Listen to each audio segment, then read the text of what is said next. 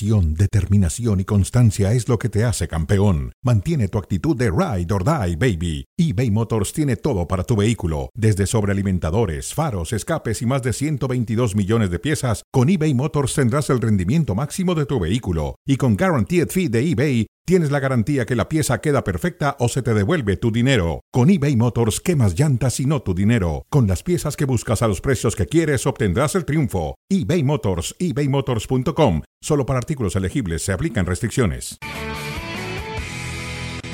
¿Qué tal? ¿Cómo les va? Bienvenidos a esta edición de Fuera de Juego con Richard Méndez, con Dionisio Estrada, igualmente.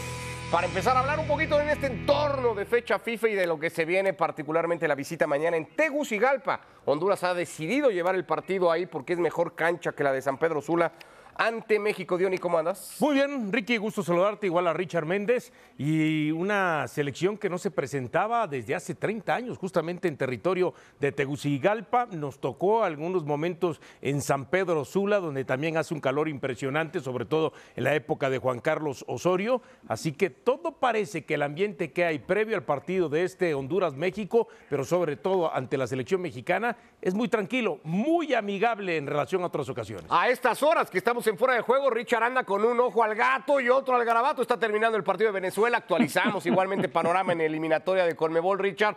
Pero nos vamos metiendo también al partido que mañana hace México en Honduras. ¿Qué esperas del juego? Gusto como siempre, Enrique Dionisio. Yo espero un partido bastante entretenido. Honduras ha tenido sus dificultades. Bueno, todo el lío interno que se ha armado con la salida de Rommel Kioto. Llevar el partido de Tegucigalpa, donde creo la afición no intimida tanto como si hubiese sido en San Pedro Sula.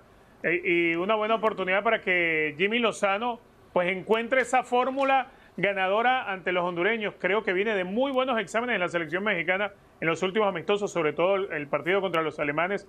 Así que hay conclusiones que se hicieron en aquel momento que ahora deberían ratificarse en el partido que se va a jugar en Tegucigalpa.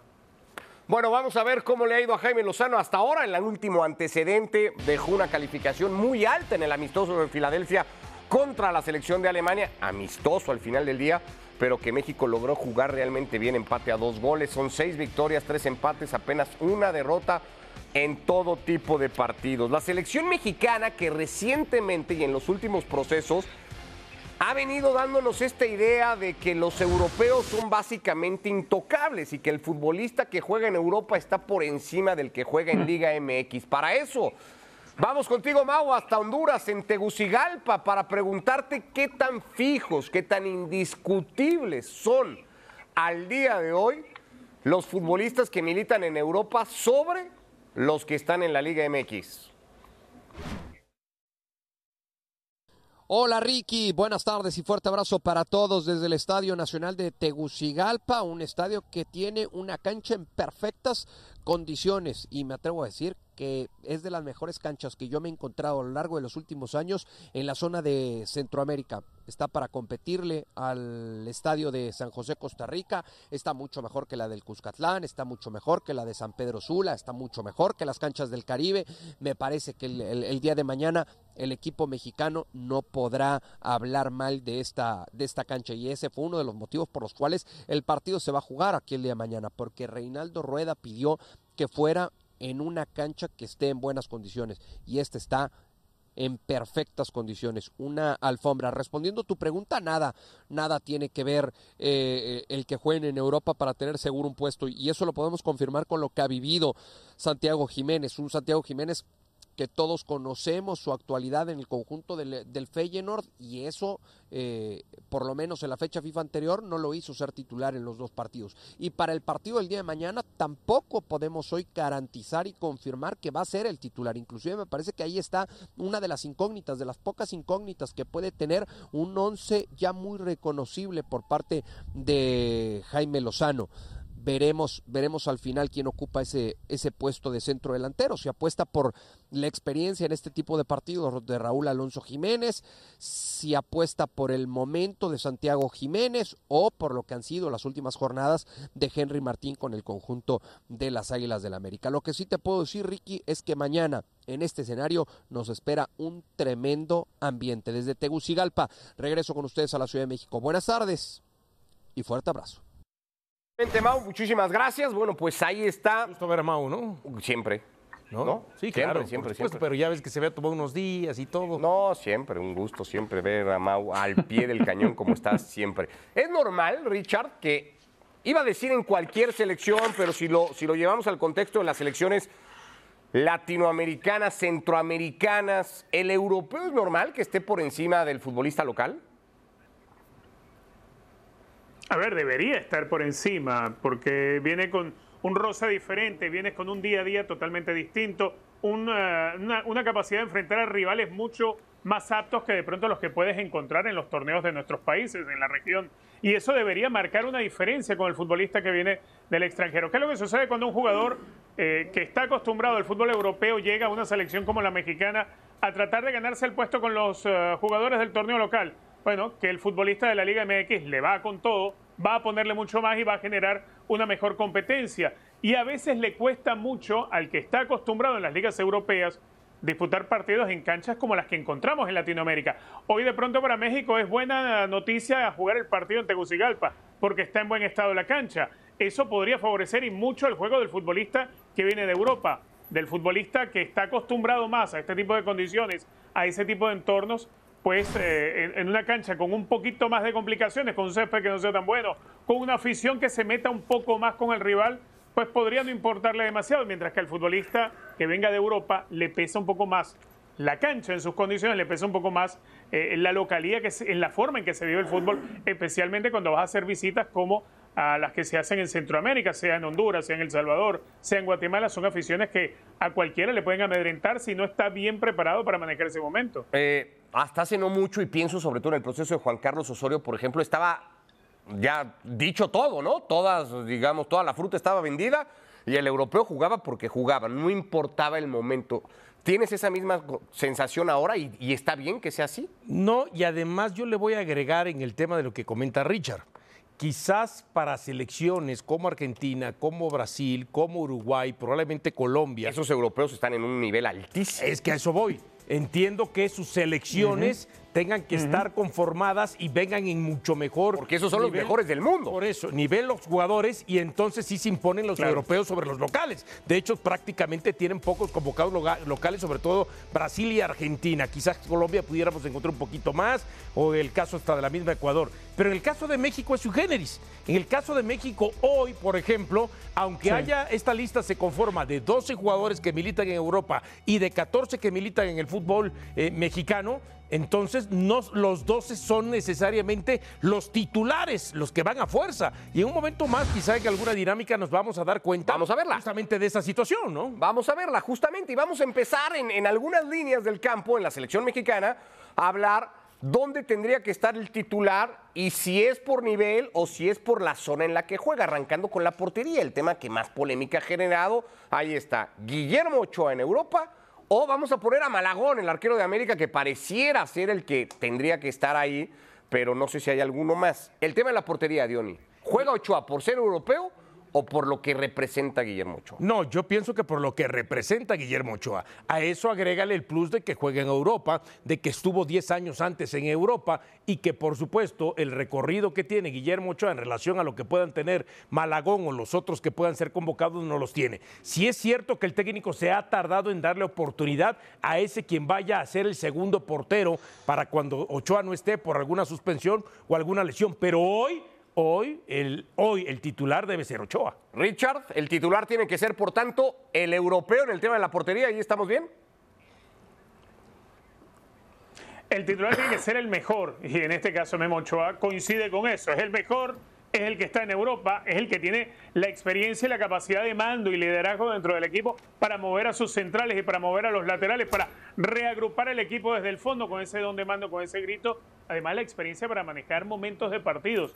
No digo yo que, que Malagón no esté en esas condiciones, pero creo que hay muchas palomitas que van marcando el cheque en favor de lo que pueda representar Memo Ochoa en frente de Malagón. Para mí Ochoa es, hoy por hoy, sigue siendo el mejor arquero mexicano. Bueno, entonces, arrancando del arco, todo bien con Ochoa.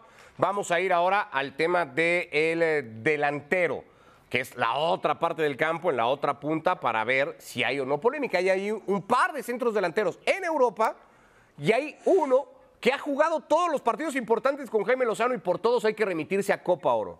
En Copa Oro los tuvo a los tres y el centro delantero titular fue Henry Martín de Liga MX. Diony, ¿quién es hoy el ideal para ser el 9 de selección nacional? Hoy debe ser Santiago Jiménez por el momento que atraviesa, no solamente porque está en Europa. Eh, y cuando se habla de jerarquía, aquello, a ver, hoy, por más que se quiera respetar la jerarquía, Raúl Jiménez no tiene el momento de Santi Jiménez. Y, por ejemplo, eh, Henry Martín, que sí es cierto, en la Copa Oro fue el titular indiscutible, a la hora de la hora, cuando viene este torneo, solamente tiene tres goles. Varios de esos partidos estuvo lesionado. Entonces, no hay duda que debe ser Santi Jiménez, en este caso, europeo. Richard, ¿qué opinarías al respecto de esa carrera? A ver, yo creo que a, Henry Martín le ha hecho muy bien esa competencia de saber que está Santi Jiménez, que puede venir Raúl Jiménez a pelearle el puesto, por eso creo las ganas y la garra que le pone eh, Henry Martín. Además, es uno de los jugadores del pleno gusto de Jaime Lozano y creo que eso también en cierto modo le da un aval. Del lado del Chaquito Jiménez. Yo creo que, quizás lo que más le complica es que Chaquito Jiménez no puede estar en la selección mexicana viviendo del gol que hace en la final de la Copa ahora ante Panamá.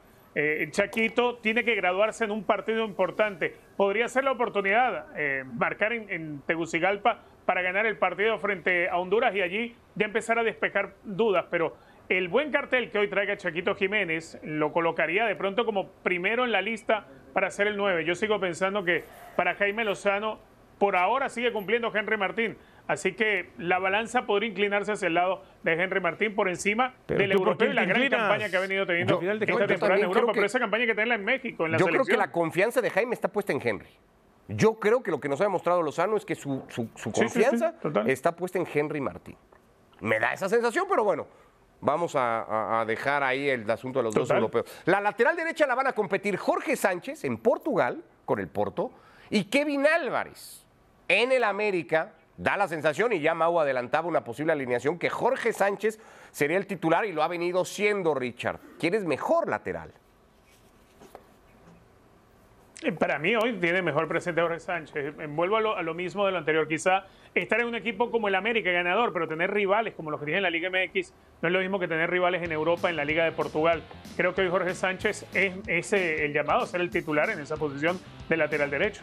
No, yo no comparto. Y eso que en esta convocatoria no está Kevin Álvarez, sabemos que está enfermo, ni siquiera ha reportado a los entrenamientos con Correcto. América. Y el otro sería Araujo, ¿no? En el tema de las palmas, que es el que está convocado junto con Jorge Sánchez. Entiendo, mm. hablando. Europeo igualmente. Europeo pero hablamos suplente en las palmas, ¿eh? suplente en las palmas. Pero, ahí es donde yo voy. Hoy Kevin Álvarez, quitando el tema de, esto que lo ha mantenido alejado de las canchas, es titular en la América. Jorge Sánchez no, de a minutitos, de a cuentagotas y sobre todo en la Copa eh, Portuguesa es donde termina eh, siendo considerado. Entonces, basándonos en eso, desde la titularidad, desde la regularidad, desde la consistencia, desde la frecuencia, el titular debe ser Kevin Álvarez. Yo creo que es mejor futbolista Kevin Álvarez para mí. Creo que cojo, ¿eh? Son laterales. Creo que defiende mejor Jorge Sánchez, ataca mucho mejor Kevin Álvarez. Y no sé si es lo que Jimmy Lozano ha priorizado, pero vamos a darle el voto a la Liga MX entonces en el lateral derecho para que Kevin Álvarez, en principio, fuera el, titular. Vamos al otro costado, donde está Gerardo Arteaga en Bélgica, Diony, compitiendo con Gallardo, futbolista que a la hora buena parece llevar mano en la Liga MX. Y lo sigo pensando. Y en partidos importantes, eh, como es este ante la selección nacional, de Honduras, en el ida y vuelta, es decir, allá en, Honduras y en México, pues debe ser considerado Gallardo, porque no solamente se habla del momento, creo que Gallardo después se, hablaba muchas situaciones de que en el Mundial, ah, previo al Mundial, no presentaba buenos momentos y empezó a crecer, crecer, crecer, tuvo entre lo que cabe un buen Mundial para México, ha mantenido su nivel con Monterrey, ha mantenido su nivel en las convocatorias y si a eso le agregas de que es un jugador mundialista, que tiene experiencia, tiene trayectoria, hoy veo a Gallardo como el lateral derecho de, de México titular. ¿Algo que agregar, Richard? Yo estoy del lado de Dionisio en esta sí. A ver, yo a Gallardo le veo mucha consistencia en su juego. Eh, le ha costado, pero creo ha llegado a estabilizarse en su juego. Así que yo también lo pondría por delante de Arteaga en el lateral de la izquierda. Lateral izquierdo para Liga MX. Entonces, en el caso de Jesús Gallardo, damos el voto. Pasamos al medio campo y ahí la última muestra contra Alemania, Diony, nos deja la duda, porque Luis Chávez en Europa, en Rusia, fue el sacrificado cuando Lozano de alguna manera ajustó el dibujo y puso dos contenciones con Romo y con Edson Álvarez. El futbolista del West Ham es inamovible, pero metió a Romo y dejó a Eric Sánchez de Liga MX, es decir, Chávez compitiendo con Romo y con Eric Sánchez, ¿quién llevaría mano? Chávez. O sea, compitiendo a la hora de que Lozano tenga que ver. Edson Álvarez está puesto, ¿no? Edson juega porque juega. perfecto. Pero juega el, europeo en Luis Chávez o Romo y o Chiquito Sánchez. Yo pienso que es Romo, que también es otro de los que va a ser inamovible, o es inamovible para eh, Jimmy Lozano, y la competencia está entre Luis Chávez y Eric Sánchez. Que de momento el voto ha estado para el jugador de, Pachuca. Exactamente. Y pienso que este.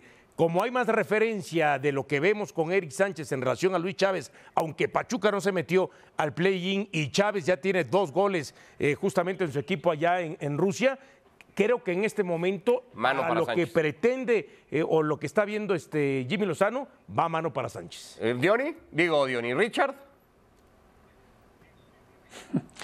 Bueno, la verdad, yo creo que Romo ha demostrado desde hace mucho tiempo que para Jaime Lozano es alguien importantísimo. Lo fue incluso para los Juegos Olímpicos.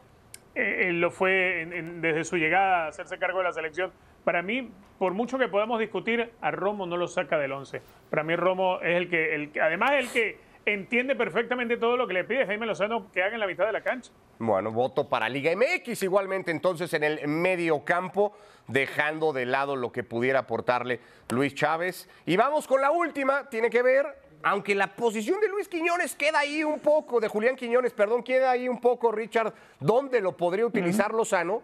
Casi todos piensan en el sector de la izquierda compitiendo con el Chucky Lozano. ¿Quién tendría que jugar? ¿El europeo A mí, o el futbolista de Liga Ahí-? El Chucky, el Chucky, Lozano. Eh, por jerarquía, por experiencia, por nivel también. Eh, a ver, a mí me gusta lo de Quiñones, pero yo creo que Quiñones está más para que eh, de pronto dentro de la idea de Jaime Lozano pueda servirte de ratos como un mediapunta, no para ir a pelearle el lugar al Chucky. Creo que, que dentro de todo eh, no va a tener muchas posibilidades Quiñones de ser titular. Tiene que ganárselo y, y es empezar de cero, no lo veo. Voto para el Chucky. Si jugara de media punta, Lozano tendría que modificar su dibujo para darle entrada a Quiñones. Pero bueno, ¿Chucky o Quiñones? El Chucky Lozano. Que no cante más Diony, démosle ya el voto a los europeos, porque si Diony se pone a cantar acá, no acabamos nunca. Así está en México de cara a su visita mañana en Tegucigalpa ante la selección de Honduras, ida de la Nations League, con medio boleto en juego para la Copa América del año que viene. Boleto en juego para la Eurocopa no había en realidad hoy en Chipre y cambiamos con eso de tema. España ya lo había solucionado y ya había obtenido el suyo. Lo que está peleando el equipo de Luis de la Fuente es ir como primero de grupo y poder ser cabeza de serie en el sorteo del próximo 2 de diciembre. Y para eso, Richard, tenía que ganar de visita y ha ganado un partido que encaminó muy rápido, pero que luego la propia España se complicó. Sí, darle, darle ventaja a Chipre es algo que te sorprende, ¿no? Hace un gran partido en esos primeros 45 minutos. Marcaron los tres hombres arriba, es decir, marcó Yamal, marcó Yarzábal, marcó Joselo. Y después como que se termina España tirando el abandono. Incluso crece en la posesión un poquitito apenas Chipre, pero sí empieza a ser muy peligroso. Tiene cuatro oportunidades que han podido terminar en gol eh, el equipo chipriota. Sin embargo, España, bueno, creo que, el 3 a 0 tan temprano, los 28 minutos ya lo ganaba por 3 a 0, eh, te va a relajar a todos los jugadores y, y vas viendo que va a ser muy difícil que te remonten. Eh, hay una diferencia de nivel, de roce, y creo que lo que pudo crecer Chipre en el partido, más que ser Chipre el que creció, es porque España se lo permitió. Eh, pues ahí está la selección española que necesitará un punto ante Georgia en casa, en el José Zorrilla, para ser líder de grupo ya confirmado. ¿Te gustó hoy lo de España? ¿A ratos está bien España? Sí, y me da la impresión de que por lo menos España no tiene, después de lo que fue su Copa del Mundo, como que esa presión que muchos quisieran establecer, como no le fue bien en la Copa del Mundo, porque fue eliminado eh, por una selección como Marruecos, entonces hoy quizá eh, tendrían que voltearse a ver todos este, los ojos a España y como que meterle presión y como que hacer la candidata para tal o cual evento. Ya ganó lo que fue eh, su pase, por supuesto, a la Eurocopa, el tema de la Nations League. Entonces, yo creo que eso le hace bien a una selección que además joven, ¿no? Y lo que nos muestra que los hombres que meten goles, quizás quitando a, a, Yamal por el tema de su equipo, que no está en su mejor momento, pero Yazábal atraviesa un gran momento con la Real Sociedad, José Lu, pues, cuando tiene chance del Real Madrid, un equipo que también está bien allí en la punta, ¿no? Entonces nos da a entender que al final de cuentas los jugadores que están en sus equipos teniendo buen momento, como Grimaldo también con el Leverkusen, entonces están siendo importantes en esta selección. He oído muchas veces que Cristiano Ronaldo Dionis solo le hace gol a Liechtenstein. Hoy le hizo gol a Liechtenstein, el primero en el partido que gana Portugal dos goles a cero. Bueno, o sea, es cierto esa afirmación, ¿no? Entonces lo viene a confirmar. Sí, sí, Ahora, o sea, se confirma que se, Cristiano. Se confirma la situación, pero, pero bueno, si, si, en tu grupo está Liechtenstein, está Luxemburgo y están este, Andorra, por Hay ejemplo. que hacerle goles a esos equipos, ¿no? goles a esos equipos. Entiendo que que cuando viene una Copa del Mundo eso sería lo más importante cuando enfrentas a otro tipo de selecciones que se te crucen en su momento, España, Bélgica, este, Brasil, quienes se te puedan cruzar, también hay que hacerles goles, pero no es culpa de Cristiano Ronaldo que por el grupo que le toque le meta goles a estos equipos, ¿no? Vale igual, ¿no? El gol de Cristiano hoy ante Liechtenstein, eh, Richard, que otros que haya podido marcar CR7, ¿no? Sí, totalmente. A ver, eh, Cristiano Ronaldo lleva 10 goles con la selección en 2023. Nada más con la selección. Y no es un mal número. Cristiano Ronaldo, ciertamente, no solo le hace goles a Liechtenstein, que se acuerden, eh, en la Copa del Mundo del 2018 cuando le metió un hat-trick a España. Y estamos hablando de una selección que, siempre estuvo bien rankeada. Eh, para Portugal le viene bien, para Cristiano Ronaldo a su edad, verlo en el nuevo rol que le ha asignado Roberto Martínez, donde tiene menores recorridos, donde todavía puede llegar para definir, donde parte casi a la altura de alguien como John Félix. Me parece que Cristiano Ronaldo con la selección, con lo que está intentando Roberto Martínez, puede mm, reflotar mucho del fútbol que aún le queda en su cuerpo. Bueno, fíjate que lo único que me llama la atención es que en ese grupo J sí. dicen que no tiene ningún punto, pero ¿tú te imaginabas que Luxemburgo pudiera ser 14? ¿Luxemburgo?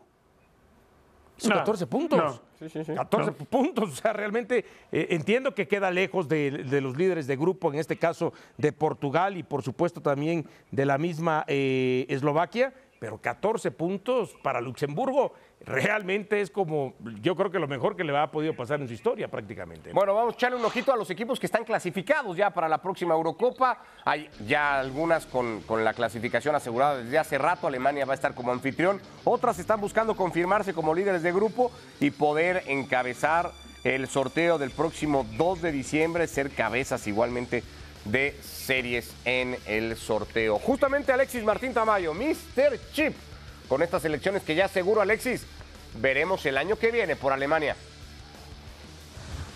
¿Qué tal Ricardo? Buenas noches. Hoy se han clasificado para la Eurocopa Hungría y Eslovaquia. Hungría lo ha hecho con un gol milagroso, autogol milagroso en Bulgaria en el minuto 90 más 7, con ese empate a 2. Eh, han conseguido la clasificación para la Eurocopa por tercera edición consecutiva. Hungría es una de esas selecciones eh, que ha aprovechado la ampliación de 16 a 24 participantes para colarse, como digo, en los tres últimos campeonatos, algo que también ha hecho Eslovaquia, que con su triunfo de hoy en casa también se ha metido en la Euro que se va a disputar el próximo verano en Alemania. Son en total 11 las selecciones ya clasificadas, faltan 13. Está Alemania como organizadora, ya habían conseguido su billete para la Euro, Bélgica, Francia, Portugal, España, Escocia, Turquía, Austria e Inglaterra. Por cierto, eh, la probabilidad de que los seis eh, cabezas de serie para el sorteo que se va a celebrar en Hamburgo en diciembre sean Alemania, Alemania seguro,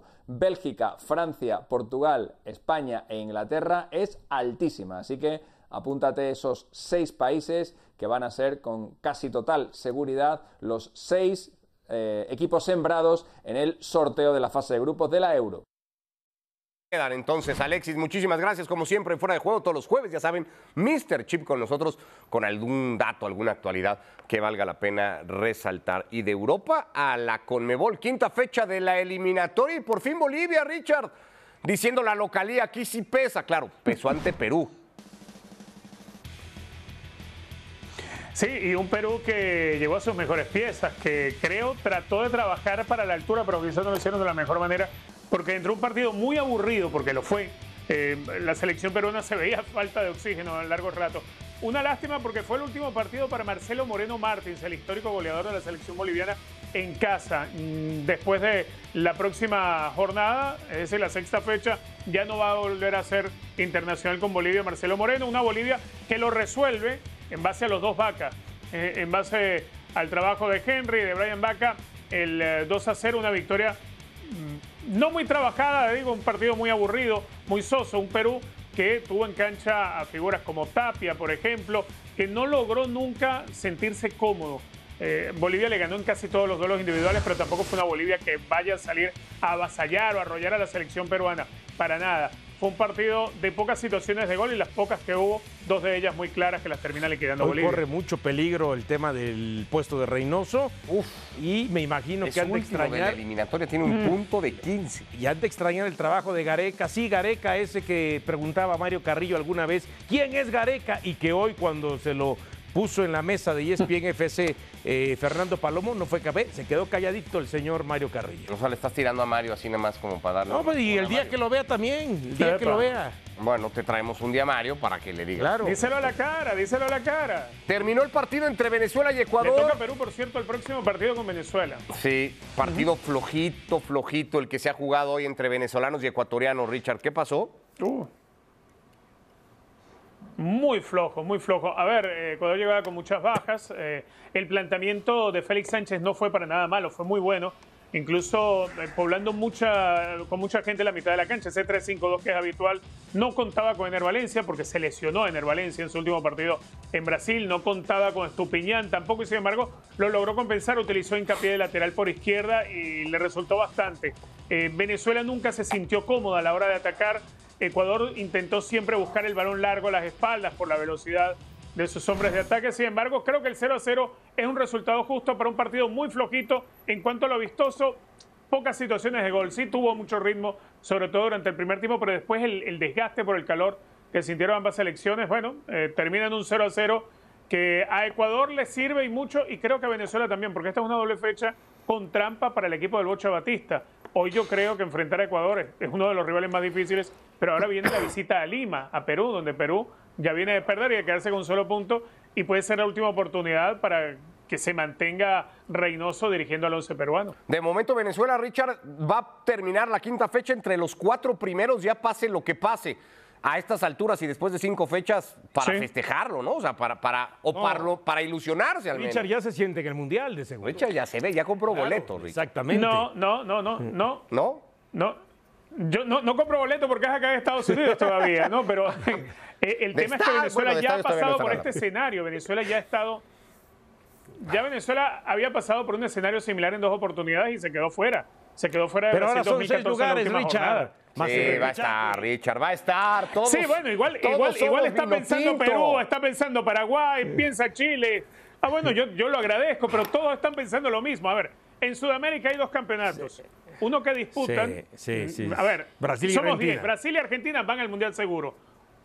Van seguros. Pero hay un campeonato que se lo están disputando Colombia, Uruguay, Ecuador, que son los otros tres que se lo claro. Después queda un campeonato más pequeñito, donde estamos Chile, Paraguay, Bolivia, Perú y Venezuela. Pero, venga, venga, más, confianza, Richard, que hay argumentos. Que hay argumentos. pero, lo que tú me estás mencionando, Chile, Paraguay, Bolivia y Perú, Hoy sus sensaciones futbolísticas están muy por debajo. peores que las, de las que presenta No, porque las de Venezuela ni siquiera es que sean malas, ¿eh? Me ¿Eh? parece que Venezuela da razones para ilusionarse. Y para... el empate que sacaron en Brasil. Correcto. Entonces, yo creo que te estás tirando al suelo para que te recojamos. Bueno. Te estás victimizando. No, paso a paso. Ya lo está ganando Brasil.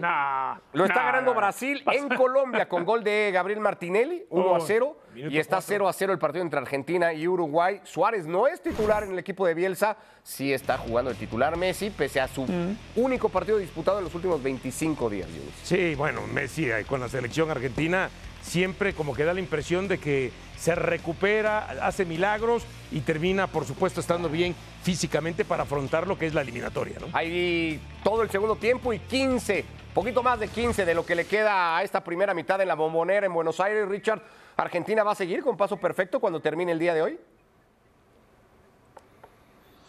A ver, yo lo veo, yo lo veo difícil. Hoy, hoy quizás es un partido bastante complicado, más allá que sea en la bombonera, es Uruguay, y los partidos de Uruguay y Argentina es el verdadero clásico en Sudamérica, incluso por encima de un Brasil-Argentina. Eh, Uruguay siempre hace muy buenos partidos en Buenos Aires. Yo me atrevería a pensar que va a terminar empatado y se va a acabar esa, esa racha de victorias consecutivas que lleva Argentina. Que va por los 50, ¿no? Bueno, 51 sin perder, ¿no? Y ya de ganar ya no me acuerdo ni cuánto es. Lo y después viene el partido contra Brasil, ¿no? La próxima, semana. se juega en esa sexta fecha de la eliminatoria, que, nos queda lejos, ¿no? Porque no hay una, eh, un antecedente más o menos previo, porque ya el último ni siquiera lo jugaron, ¿no? No, se quedó, pendiente aquel, partido, ¿no? Suspendido, ya ni siquiera se terminó disputando, así que bueno, nos llegará Qué vergonzoso, ¿eh? Increíble. ya nos vamos, Richard, gracias. Qué vergonzoso. Gracias, Ricky Dionisio. Hasta la próxima. Diony. Gracias, saludos a todos. Te está escribiendo Mario Carrillo, que si le contesta. ahí viene, ahí viene. Gracias a los dos, que les vaya muy bien. Hasta mañana aquí en